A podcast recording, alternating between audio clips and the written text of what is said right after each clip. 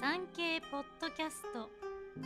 島唄のお休み前の百人一首。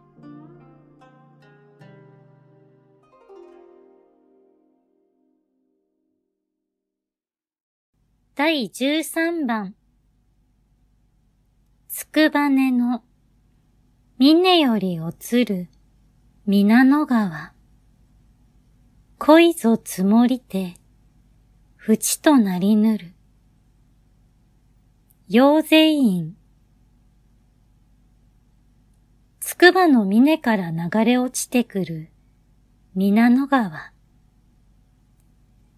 細い水の流れが次第に数量を増し、深い淵となるように、私の淡い恋心もどんどん募り、今ではとても深くなっています。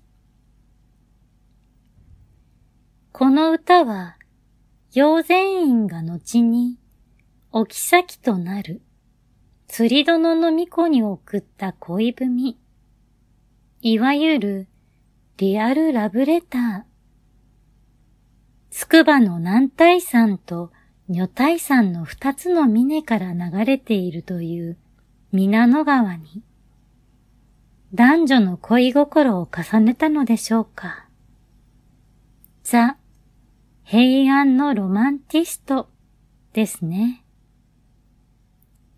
そんな妖精院、天皇としては非常識な行動を咎められ、なんと17歳で退位。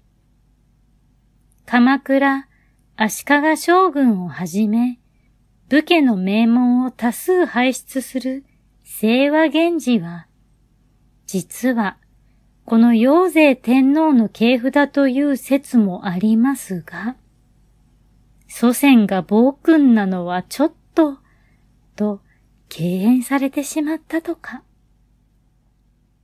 信じる信じないは、あなた次第です。